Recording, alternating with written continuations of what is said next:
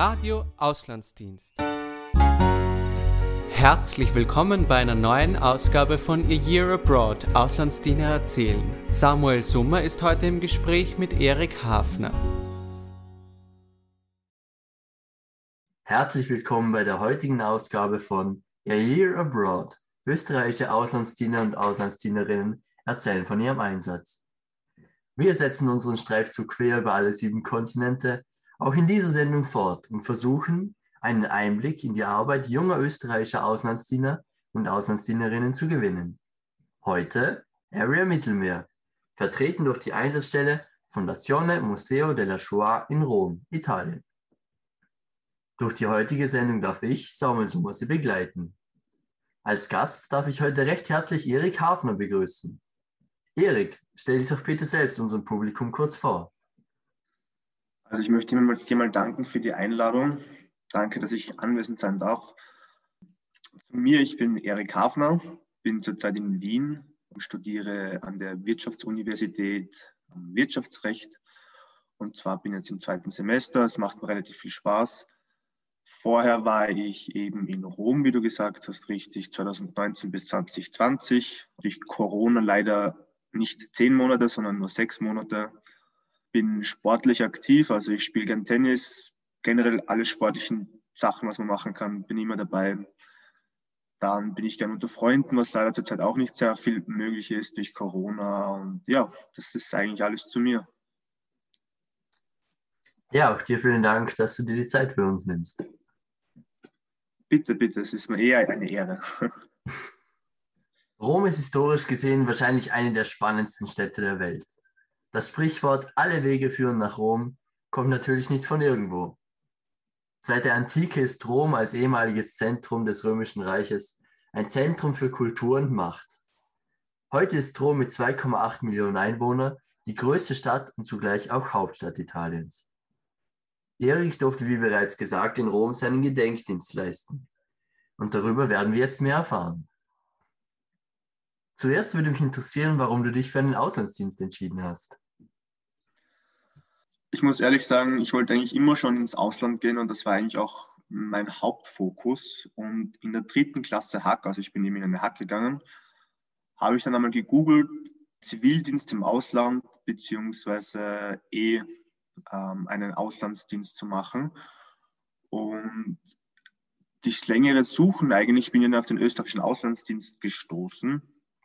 Und wie gesagt, also der Hauptfokus war für mich eigentlich immer ins Ausland zu gehen, weil ich halt immer neue Kulturen kennenlernen wollte. Ich wollte immer weit weg von zu Hause eigentlich.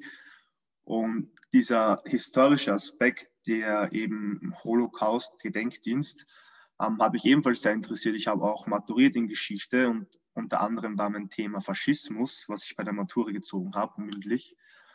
Und ich habe mir gedacht, das ist eigentlich wirklich die perfekte Kombination, weil einerseits ins Ausland gehen, zweitens was, was mich interessiert. Und ja, deswegen habe ich dann mich dazu entschlossen, dass ich ins Ausland gehen werde. Und ja.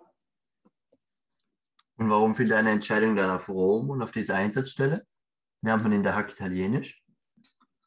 Genau, also ich habe Italienisch äh, gelernt in der Schule, habe es dann auch maturiert. Und ich muss ehrlich sagen, mir hat Italienisch wirklich viel Spaß gemacht. Vor allem, ich reise auch sehr gerne nach Italien.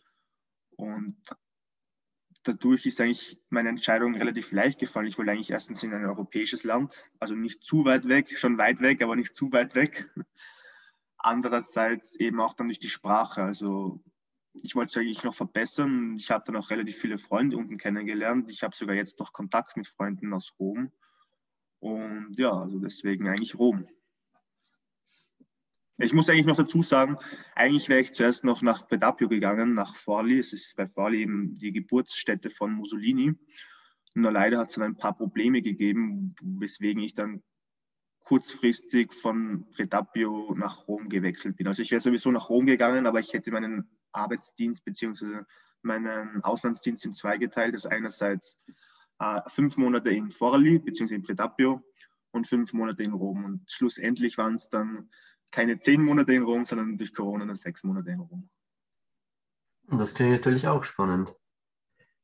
Kannst du uns etwas über deine Einsatzstelle erzählen?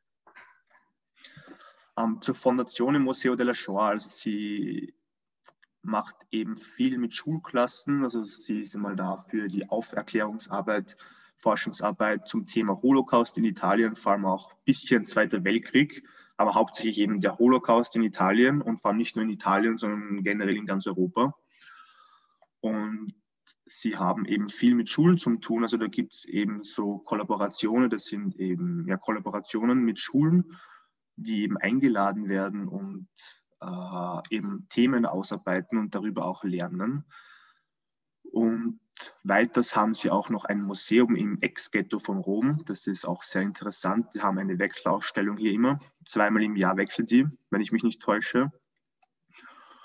Und die sind eigentlich auch immer relativ sehr interessant. Und letztens, also bevor ich wieder zurückgegangen bin nach Österreich, war die Ausstellung Die gestohlene Kindheit eben aus dem Holocaust gab es ja viele Kinder eben, die dann ins KZ gebracht worden sind oder keine, nicht in die Schule gehen durften oder keine Freunde mehr sehen durften und, und, und. Also wenn wir uns heute zum Beispiel über Corona aufregen, dass wir unsere Jugend verloren haben, dann muss man mal nur zurückdenken, wie es denen Kindern gegangen ist, was damals überhaupt alles verloren haben. Also wirklich nicht nur ein Jahr, sondern wirklich das ganze, die ganze Kindheit, weißt du, was ich meine?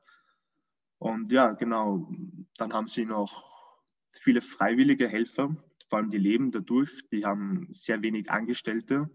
Im Museum arbeiten eben nur äh, Zeitzeugen, also hauptsächlich Zeitzeugen, die was es eben noch gibt.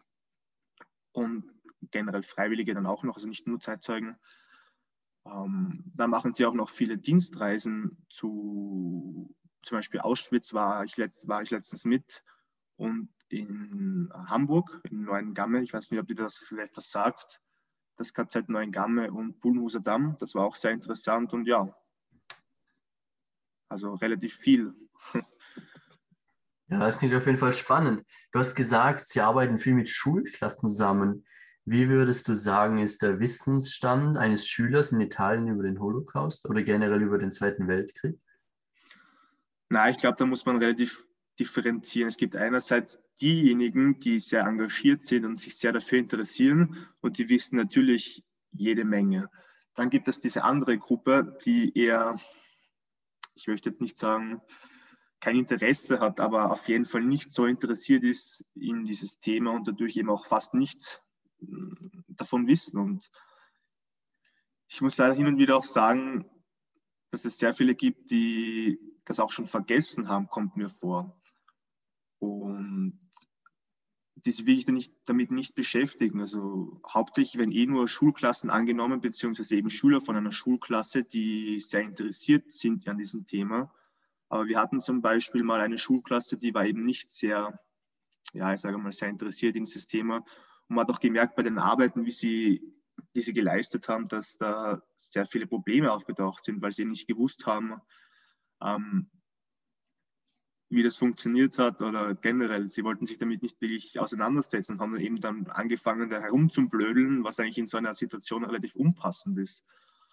Ähm, ja, aber grundsätzlich würde ich mal sagen, es ist in Ordnung. Also es gibt auf jeden Fall Verbesserungspotenzial, weil mir kommt auch vor, in Italien wird das alles ein bisschen unter die Decke gekehrt weil die sagen meistens eh nur so, die Deutschen waren daran schuld, Hitler war daran schuld und Mussolini ist nicht so wie bei uns in Österreich oder wie in Deutschland sehr verböhnt, sondern man gibt eben einfach den anderen die Schuld und wir Italiener haben damit nichts zu tun gehabt. Also ich glaube, das ist ebenfalls etwas, was dazu beitragt, dass die Schüler nicht wirklich hundertprozentig oder nicht alle Schüler hundertprozentig darüber aufgeklärt sind. Okay, interessant. Was genau waren denn deine Tätigkeiten an dieser Einsatzstelle? Ähm, meine Tätigkeiten, ich war eigentlich ein Allrounder, kann man sagen. Und zwar einerseits, was eigentlich Gott sei Dank nicht oft passiert ist, musste ich Führungen geben im Museum, auf Englisch, auf Italienisch. Ähm, das war ein bisschen schwierig. Das hat sich wirklich ein bisschen schwierig gestaltet, weil man wurde mehr oder weniger in das kalte Wasser geworfen. Es gab irgendwie keine Einführung. Das war Gott sei Dank deswegen auch nur zweimal. Dann habe ich noch mitgeholfen bei Recherchearbeiten. Ich musste oft auch ins L'Archivio Centrale, das ist so das Zentralarchiv eigentlich von äh, Italien. und durfte auch meine eigene Forschungsarbeit äh, machen oder recherchieren. Und zwar war mein Thema, also ich hatte eben auch noch einen Kollegen, der ebenfalls gleichzeitig mit mir in Rom war, zwar den Laurin. Wir durften beide eigentlich ähm, zum Thema äh, La Residenza Hebraica, also die hebräische Resistenz ähm, gegenüber dem Nationalsozialismus beziehungsweise auch das Regime des Faschismus, die da gekämpft haben. Und ja, das waren so meine Hauptaufgaben. Dann eben hatte ich noch eine Dienstreise nach, nach Auschwitz und nach Hamburg, eben Neuengamme und Bulnuser Damm. Mit Schulen hatte ich auch noch viel zu tun. Eben ich war einmal in der Schweizer Schule, weil wir dort eine Ausstellung vermittelt haben. Also wir haben eben so Ausstellungen, also wir haben eben, wie gesagt, so also Wandaus, so, so Ausstellungen, Wechselausstellungen in unserem Museum.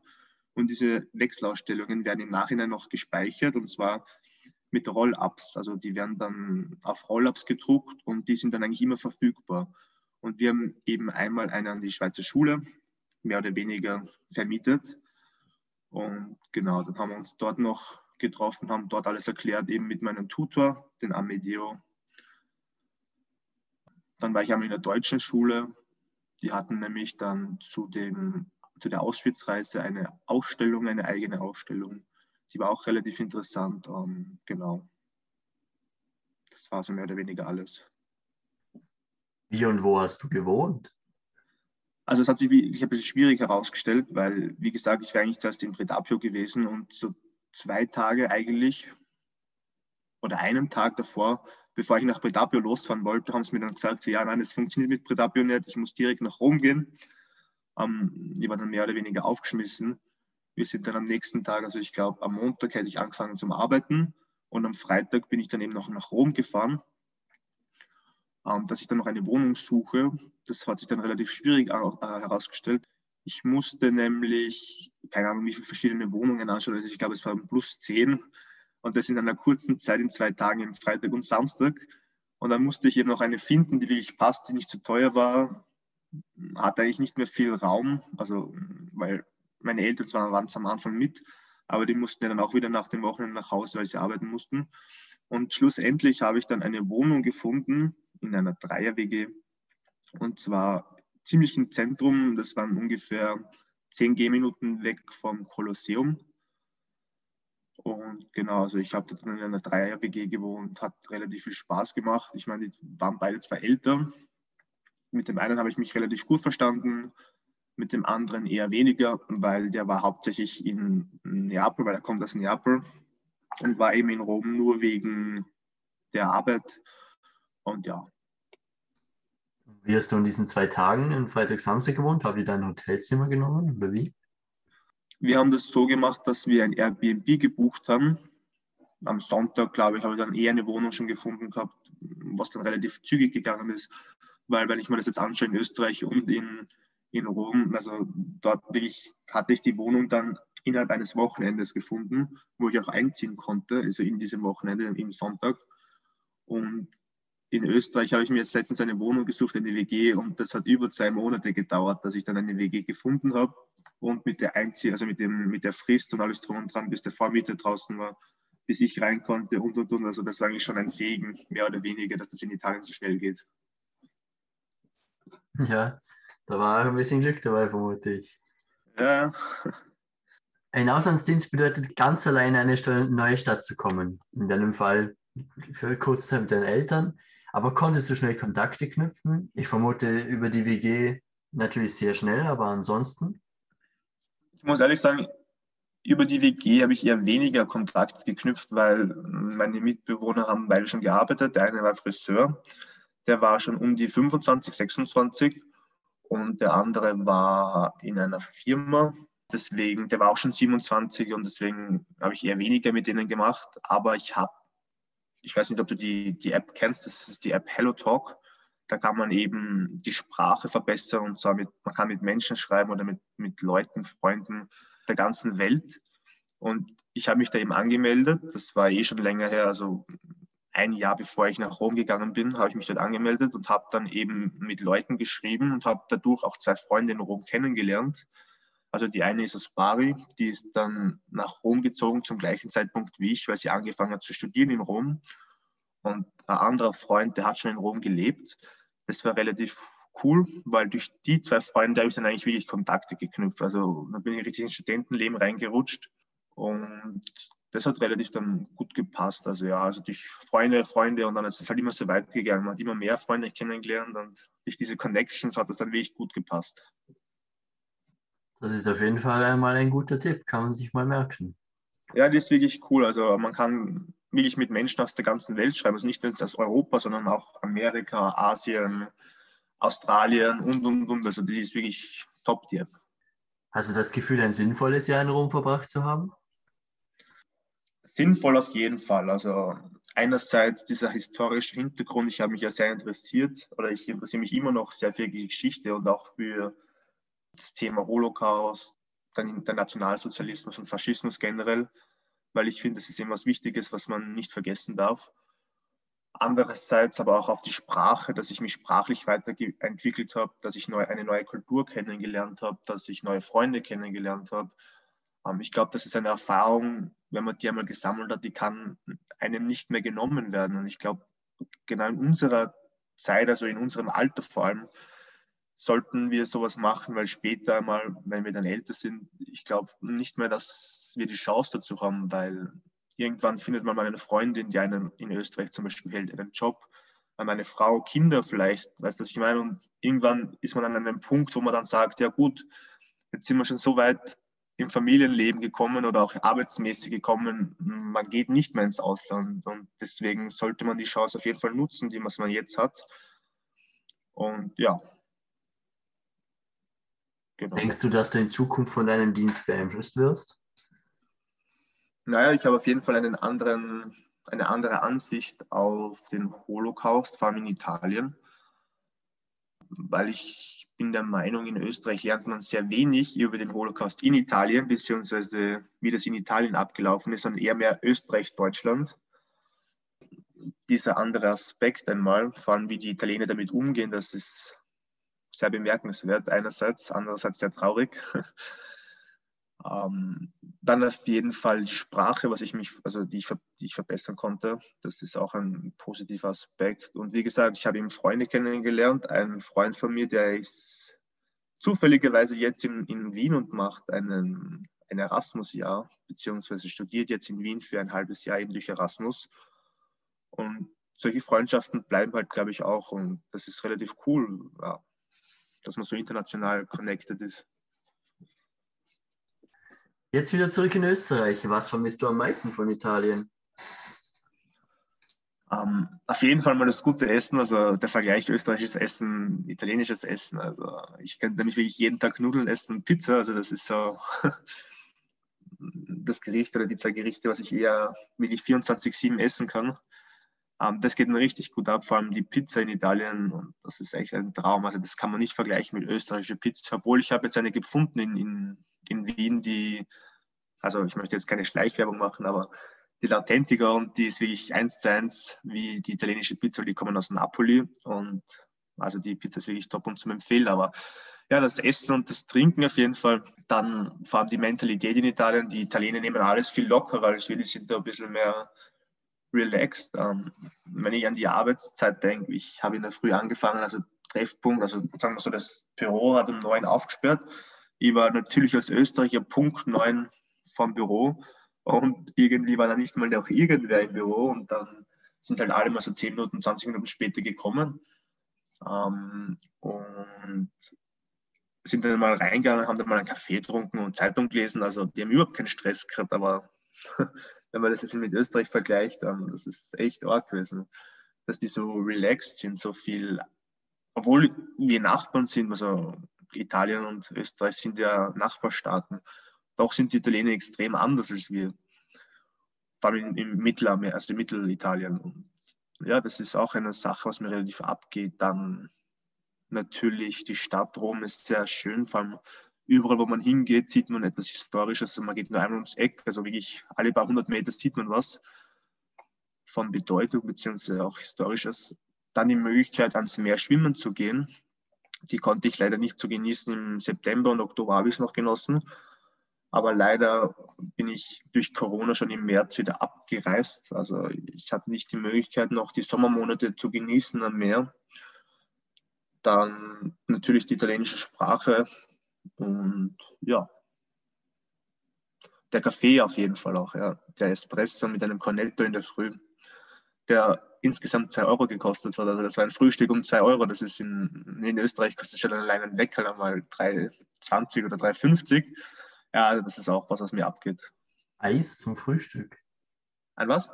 Cornetto, de denke ich an das Eis, oder bin ich da ein Kulturbanause, wenn ich das sage? Nein, nein, Cornetto ähm, ist ein Croissant, kann man sagen. Alles Nur auf Italienisch, das ist Cornetto. Okay, alles klar. Ja. Was war dein Highlight dieser sechs Monate? Ich muss ehrlich sagen, es gibt nicht wirklich ein Highlight, sondern das Highlight waren die sechs Monate wie ich vorher schon erwähnt habe, beziehungsweise gesagt habe, wann hat man auch mal die Chance, dass man ins Ausland geht und die Zeit so genießen kann?